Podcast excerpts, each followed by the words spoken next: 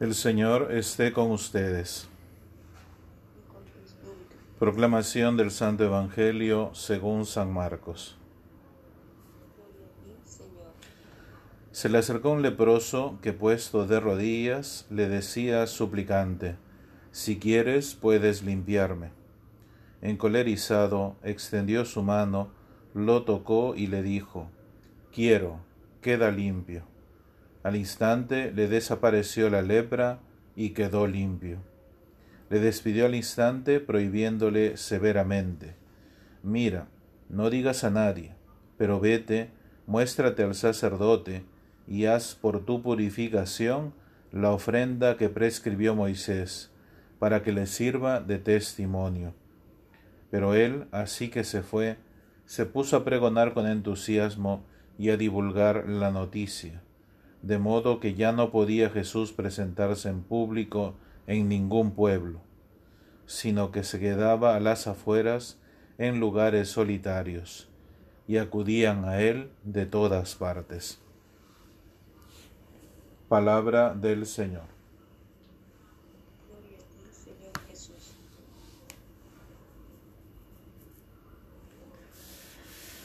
Bien, eh, Hoy, como, como la escritura tiene una predilección ya desde el Antiguo Testamento, sobre todo por esta enfermedad de la lepra, ya el Evangelio nos pone otro episodio de un leproso, ¿no? Aquí hay dos cosas que podemos decir, ya hemos dicho mucho en otros momentos de lo que significa esta enfermedad y lo que significa la lepra para el hombre. Eh, pero aquí hay dos cosas que podríamos resaltar. La primera dice, eh, si quieres, Señor, puedes limpiarme. Y entonces dice encolerizado, aunque otra traducción aquí en la Biblia de Jerusalén dice compadecido, extendió su mano, lo tocó y le dijo, quiero queda limpio.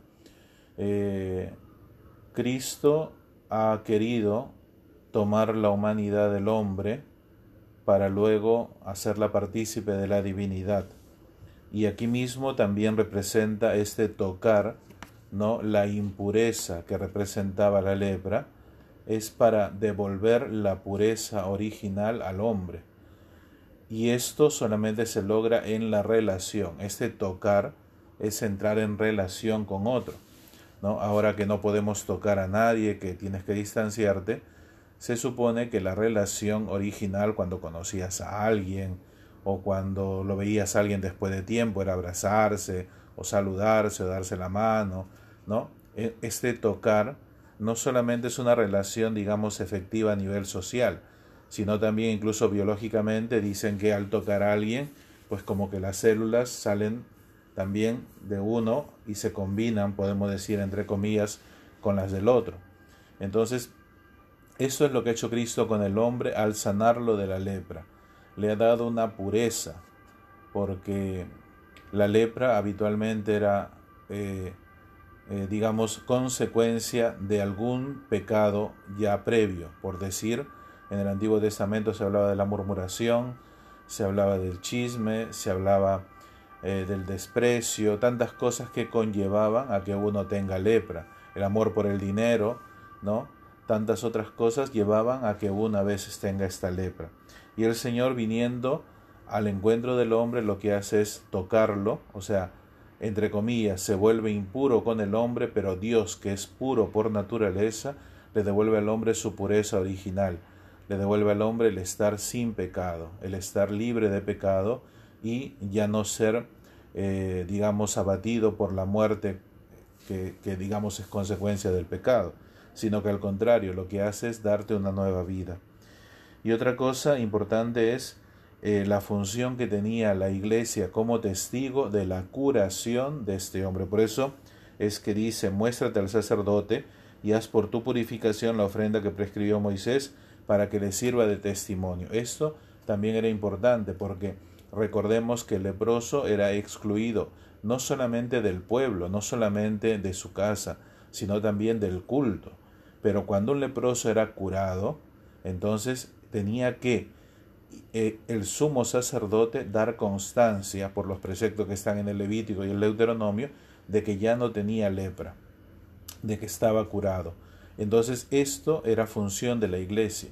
Es decir, dentro de la iglesia nosotros, ¿no? En la medida en la que vamos avanzando en nuestro camino de fe, pues la iglesia da constancia, entre comillas, digamos, es garante de que en nosotros hay signos de conversión, hay signos de que ya esta enfermedad, esta lepra, que la lepra depende de cada uno, qué lepra tenemos, la lepra va siendo curada poco a poco.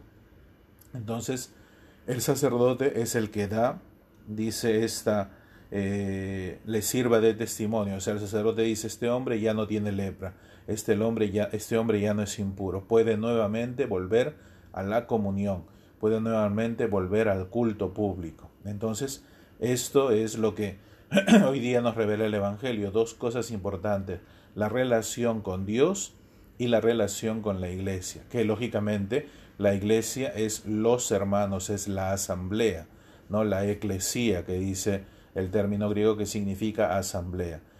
Entonces, eh, lo que podemos entender es que el pecado nos aparta de Dios y nos aparta de los hermanos. Cuando nosotros nos confesamos, cuando rechazamos el pecado y cuando acogemos nuevamente a Dios, podemos entrar lógicamente en la comunión con Él y luego en la comunión con los hermanos. Por eso, hoy es importante lo que dice aquí, ¿no? O sea, y después esta alegría es tan grande que tienes que salir a anunciarlo. O sea, lo que Dios ha hecho contigo ya es, tú eres testigo de esto.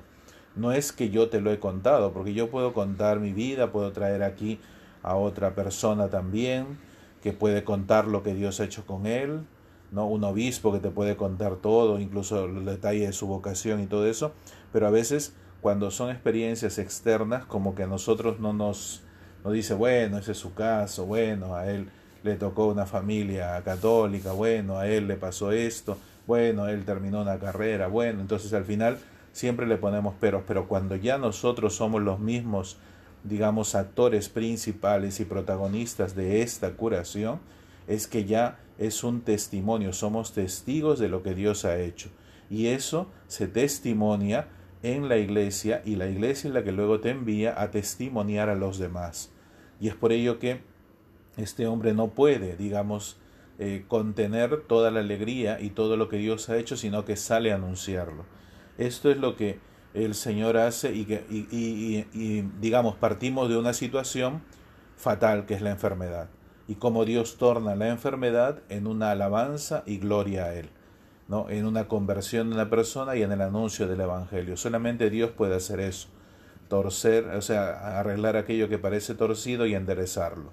Por eso pidámosle ahora al Señor que nos conceda esta gracia de ser curados de nuestra lepra. Primero reconocer que somos leprosos, porque aquel que está para curarse, dice el principio médico, que necesitas reconocer que estás enfermo incluso en psicología también. O sea, no se puede hacer ningún tratamiento ni terapia si la persona piensa que no tiene nada. Entonces, desde allí se parte, desde la enfermedad. Y luego el Señor o la persona encargada se la obra, en este caso es Dios, quien nos cura, nos da un ser nuevo y nos invita también con este ser nuevo.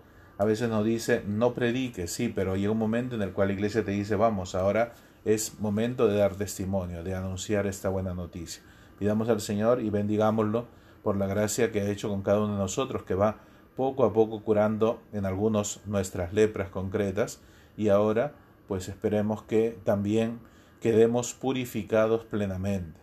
La iglesia de testimonio de esto y también como garante no solamente de testimonio, sino que también nos acompañe, porque la iglesia es aquella que eh, en la cual se desarrolla la fe, entonces es necesario el acompañamiento porque la fe nos acompaña durante toda la vida. Pidámosle al Señor que nos conceda esta gracia.